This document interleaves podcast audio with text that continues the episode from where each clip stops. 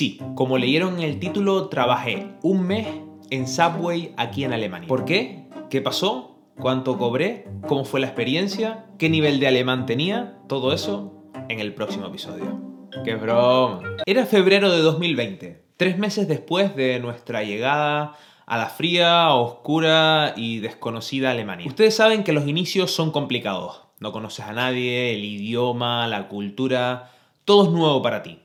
Sobre todo, el trabajo. Siempre he comentado en mis vídeos que yo vine a Alemania con trabajo de mi profesión, fisioterapeuta. Una clínica a la que siempre estaré agradecido me contactó por internet, cuadramos y fue el nexo de conexión entre nosotros y Alemania. Pero fallaba algo, el idioma. Quizás nosotros cometimos el error de venir a Alemania con un alemán muy básico, demasiado básico. Eso que dicen de lanzarse antes de estar preparado. Pues eso hicimos nosotros, nos cogimos una maleta y nos vinimos. No sé si oyen las campanas, pero es que hay una iglesia al lado de casa y siempre estoy grabando. ¡Pum! ¡Pum! ¡Pum! y esto trae consigo sus consecuencias. A mí me supuso una reducción de jornada laboral. Es decir, yo trabajaba cuatro horas en la praxis o en la clínica de fisioterapia y cuatro horas que iría a estudiar alemán en la Volkshochschule. La Volkshochschule es una escuela de idiomas que al final nunca fui a la Volkshochschule porque no me fue tan fácil entrar, como que llegué y ya estaban los grupos hechos, entonces tenía que esperar para entrar en otro mes. Vamos, un pastel. Por lo que tuve que estudiar un poco alemán por mi cuenta. Y sabes lo que eso supone, ¿verdad? La pasta. Me acuerdo que mi primer mes aquí trabajando como fisioterapeuta cobré 350 euros. lo pienso ahora y digo, madre mía, pero qué locura, qué locura. Todo eso, sumado a la presión de pagar el alquiler y los gastos que supone estudiar un idioma, hizo que buscáramos una solución. Y ahí entró en escena Subway. Realmente no sé si hice bien creando esta serie de vídeos porque es como remover un poco todas esas sensaciones que tenía en ese momento. Pero bueno, de chill, de chill, de chill. El trabajo lo encontré por eBay Kleinanzeigen no sé si lo conoces, pero es un portal web que normalmente se usa para comprar y vender productos de segunda mano. Pero también hay ofertas de trabajo. Y así fue. Vimos la oferta y aplicamos. Digo aplicamos porque Idairi también trabajó en Subway. es todo súper La oferta era del tipo que buscábamos, lo que aquí en Alemania se llama mini job. Los mini job o trabajos de estudiantes son trabajos en los que normalmente se trabaja los fines de semana y tienes como un máximo de 8 horas a la semana que puedes trabajar. Creo, creo que eran 8 horas, sí. Por lo que nos vendría perfecto para compaginar con el trabajo que tenía cada uno y estudiar alemán. Así que le mandamos ese mensaje a ese señor que había puesto el anuncio de Subway y nos respondió en una hora o así y nos dijo algo en plan como, vale chicos, sí, vengan el próximo sábado a hacer un provetag o un día de prueba. Y así fue. Para ese entonces nosotros vivíamos en Herrenberg, el pueblo alemán. Y el Subway, la empresa Subway donde íbamos a trabajar, nos quedaba unos 25 o 30 minutos en tren. Ese día, mientras iba en tren a esa primera prueba de trabajo, fue una sensación súper rara. Y creo que todos los que vinimos aquí a Alemania la hemos pasado, ya que fue un choque contra la realidad.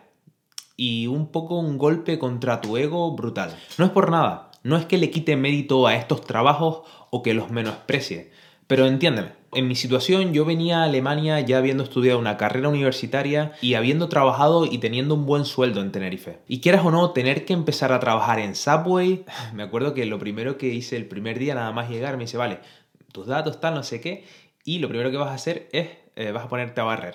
Y fue como llegué y dije, puff, ahora empieza la aventura aquí en Alemania.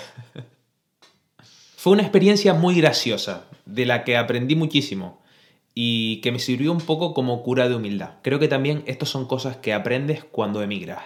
Recuerdo que al finalizar el día de prueba me explicó todo. Me dice, Leo, estos son los bocadillos, así tienes que hornear, así es la máquina registradora, cuando viene un cliente, no sé qué, todo, estos son los precios, todo en alemán. Recuerden chicos que yo llevaba tres meses viviendo en Alemania. que yo no entendía ni papa. Y aparte, lo más gracioso de todo, no sé si conocen, pero Subway es una empresa de bocadillos. Y todo lo que son los panes los tienes que hornear tú mismo o lo tiene que hornear el trabajador ese mismo día. Chiquito desastre, niño. Chiquito desastre y siguió con esos panes ese primer día. Madre mía, madre mía. Aparte, era súper gracioso porque ustedes saben que en esas cadenas de restaurantes eh, va todo medido. Es decir, pones el abres el pan, tres rodajas de tomate, un poco de lechuga, dos trozos de pollo. Y claro, yo viniendo de donde vengo, yo veía el bocadillo y decía, ya, ¿cómo le vas a poner tres rodajitas de tomate? Ponle un poquito más, para que sea contundente el bocadillo. Hasta que un día el jefe me dijo, oye Leo, en plan, sí, los bocadillos te salen bien, pero ponle un poquito menos de cantidad, que, que si no, no llegamos a las cuentas. Fue una experiencia increíble. Eso sí, acababa reventado, niño. Sobre todo con un dolor de cabeza terrible, porque tú imagínate estar todo el día escuchando en alemán, que tú no entiendes muy bien porque tu oído no está muy bien preparado, rollo, mmm, llegaba un paciente, llega un paciente, llegaba un cliente y te decía, ganse cheese oregano ni chicken fajita sumit nemen. Tú decías, chayo, niño, afloa. Claro, y imagínate una cola gigante de 20 o 30 personas y tú ahí, pam, pam, pam, pam, pam. Vamos. Algún fallo hice. A veces no le ponía pollo y le ponía atún. Pero bueno, habían alemanes que lo entendían. Otros que... ¿Qué le, qué le vas a hacer? ¿Te vas a volver loco? Si es malo, mujer. Si es malo, ¿qué pasa que tiene esa cosa? Esa cosa es una bandolitis Eso sí que fue un entrenamiento auditivo de alemán.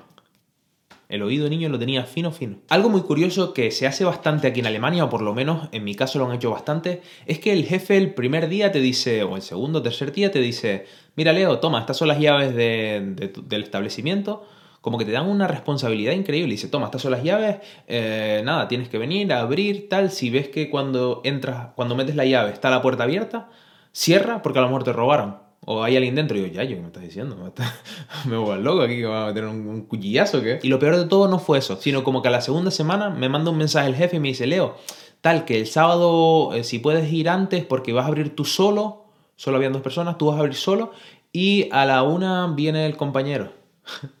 abrir solo. Que yo no tenía ni papa de alemán y que tenía que hornear, que preparar todas las comidas, que empezar a tratar gente, a, pasar clientes. Ay, Dios mío. Me recuerdo que esa noche no dormí. Recuerdo que esa noche estaba nevando. Fue, fue increíble. Yo fui en tren y me acuerdo que llegué al sitio como una, una hora antes. Y rollo, estaba, no había nadie, todo congelado. Yo decía, madre mía. Alemania, amigos. La cuestión es adaptarse. Hoy en día puedo decir que todo salió bien y que aprendí un montón de cosas. No solo a hacer chicken teriyaki, meat eh, chicken fajita, no me acuerdo cómo era, sino aprender un poco a bajar el ego y a adaptarse y a hacer lo necesario para salir adelante. Que bueno, que cuesta, pero lo bien que vinieron esos 450 euros ese mes. Cobrarlo no fue tan fácil. Yo creo que el jefe tenía ahí unos negocios turbios, no nos pagó por el banco, nos vino a dar Bargeld eh, dinero en efectivo. Negocios, ustedes saben cómo funciona ese tema. Y te preguntarás, ¿por qué solo trabajaste un mes? ¿No? Te lo estás preguntando. Cuando estaba a punto de terminar el mes, nos llama el jefe y nos dice, mira chicos, que vendí el restaurante, que a partir del... A ver, nosotros notábamos que el jefe estaba desganado, estaba estresado, estaba pocho, pochito. Vamos, que al final venía un jefe nuevo. Y nos dice, chicos, si quieren pueden continuar con él. Mi alemán había mejorado, yo había conseguido más horas de trabajo en la clínica, y Dairi por su parte también. Así que decidimos cerrar la etapa Subway. Al final no era sano trabajar tantas horas a la semana, sobre todo mientras estás intentando aprender un idioma nuevo. Y sí, amiguitos, esta fue nuestra historia en Subway. Déjame en comentarios si te interesa esta serie de vídeos, así hablando un poquito más a cámara y comentándote un poco más de mis experiencias aquí en Alemania, ya que realmente estaba dudando si crear estos vídeos o no, porque es como un poco hablar mucho de mí y no centrarme en ustedes. Pero bueno, creo que también estas experiencias les pueden servir en algún punto en el que se encuentren ahora mismo. Amiguito, espero que te haya gustado el podcast y ya sabes que le puedes dejar una reseña o un like que no cuesta nada y que ayuda bastante.